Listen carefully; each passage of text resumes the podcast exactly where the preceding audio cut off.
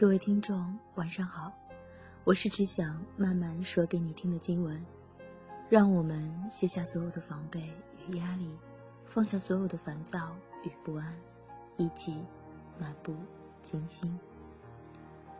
今天要来跟大家分享的文章是来自于京都美子的。若只是喜欢，何必夸张成爱？在朋友圈里看到大师们的经典情书，点开浏览，开篇便是胡兰成致张爱玲，沈从文致张兆和，徐志摩致陆小曼。互联网高度繁荣，碎片阅读成为气候的年代，无论你愿不愿意，满目充斥的信息，每天都是 n 次的帮你复习名人名言。其实，这些文章都早已在不同的场合阅读过了。说实话。不得不佩服这些大师，果然连言情也是大师级的水准。只是遗憾的是，有些是谈情说爱的高手，往往也是移情旁顾的快手。胡兰成首当其冲，徐志摩毫不逊色，沈从文也有独到之处。美国作家蒙肯说：“男人通过吹嘘来表达爱，女人则通过倾听来表达爱。”而一旦女人的智力长到某一程度，她就几乎很难找到一个丈夫，因为她倾听的时候，内心必然有嘲讽的声音响动。惭愧，我也是个越来越不乖的女人。当我站在高处，完整的俯视一段历史的河流，再来倾听某些大师的情话，真的捂不住内心的嘲讽。因为相知，所以懂得，岁月静好。现实安稳，胡兰成这婚前的自诩，婚时的承诺，曾深深的打动和甜蜜了张爱玲初坠爱河的心。然而婚后的胡兰成给予张爱玲的，究竟是怎样的一片静好的岁月、安稳的现实呢？他消费着上海忠诚的牵挂，坐拥着武汉的青春娇娘，营建着温州的鸳鸯甜梦，明里牵手爱玲，暗里私会苏青。他的内心如此颠沛，他的现实如何安稳？每当我想起温州渡头披雨含泪、孤独而返的张爱玲，想起在异国他乡居无定所、漂泊一生的张爱玲，便心痛不已。事与愿两重天，一边回顾着胡兰成的混乱情史，一边品读写与张爱玲的真情告白，怎么读都觉得不过是件精致的伪事。旁观一个背叛的爱人细数往事，愈是甜蜜，愈是寒冷蚀骨。直叹，一个人一生得有多少的柔情蜜意，才供得起这样的辗转挥霍？难道爱真的可以是这样一场一场的自我背叛吗？知道你会来，所以我等。沈从文的这个句子，曾经被多少追求爱情的男女传颂和引用。可是，如果你知道等来之后的故事，你还会如此感动吗？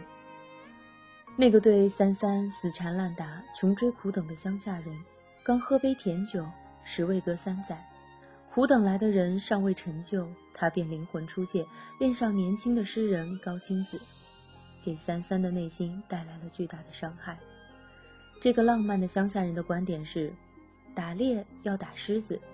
摘要摘天上的星星，追求要追漂亮的女人。最理想的女子必是聪明的，你说一样，她知道十样；你说的她明白，不说的她也明白。她一定又美丽又尊贵又骄傲，才能使我发疯发痴。哦，原来美丽尊贵又骄傲的女人，只是用来追捕的。心下禁不住划过一丝疑问。沈从文老师对于三三同学究竟是爱的更多一些，还是征服欲更强一些呢？曾有高人对落网女人的结局做过一个譬喻：你见过几个钓客还给钓到桶里的鱼儿喂食呢？真是精妙啊！婚后的三三从女神变成了一条再无需下饵的鱼，而那个曾经奴隶般拜倒在她石榴裙下的男人，已转对另一只耳朵。轻轻呢弄去了。此刻再来读读这段话，你还觉得甜吗？都不太想说徐志摩了，因为太多人都知道这个不靠谱的男人的故事了。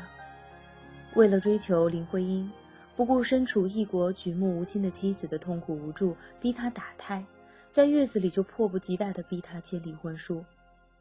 对一个与他同床共枕、为他生了两个孩子的女人，连起码的同情都荡然无存，遑论亲情。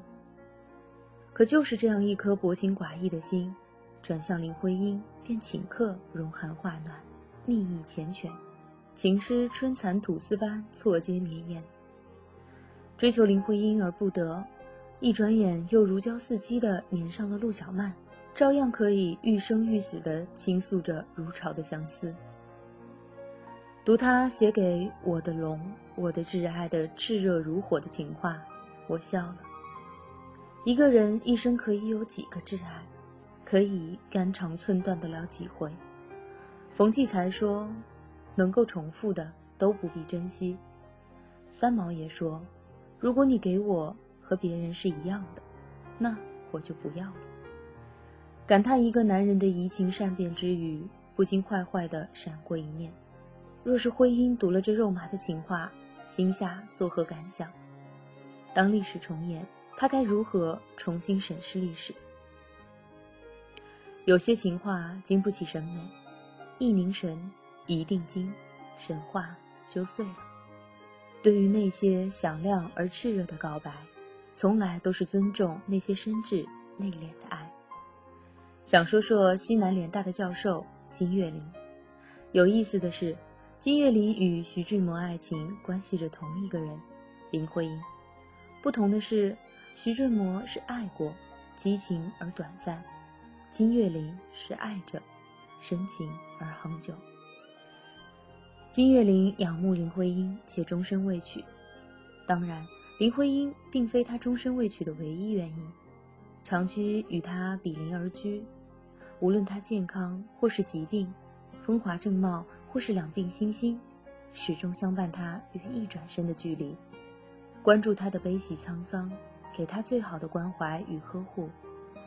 林徽因去世多年后的一天，九十高龄的金岳霖忽然郑重其事地邀请了一些至交好友到北京饭店赴宴。开席前，郑重宣布设宴的因由。今天。是林徽因的生日。凭着对林徽因一生的执着守望与深情付出，谈爱，金岳霖完全有资格和底气说话。然而，《林徽因传》出版前，书的作者请求八十六岁的金岳霖为林徽因写一段话。金岳霖沉思了很久后，最终还是缓缓地摇摇头，坚定地拒绝了。我所有的话都应当同他自己说。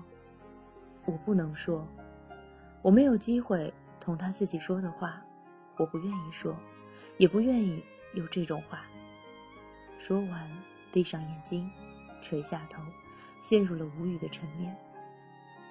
金岳霖对林徽因的爱与仰慕，众人皆知。然而，他一生写下三部专著，却从来没有为林徽因写下一段情话，甚至不曾有任何过的言语承诺。他只是默默地爱着，守护着。我常想，当一个人对着全世界高唱爱情的时候，已不是为了给爱的人听，最深挚的爱也飘不成天空的歌声。还是来说说西南联大的教授，这一位是陈岱孙。陈岱孙是中国著名的经济学家和教育家，自1927年从哈佛归来。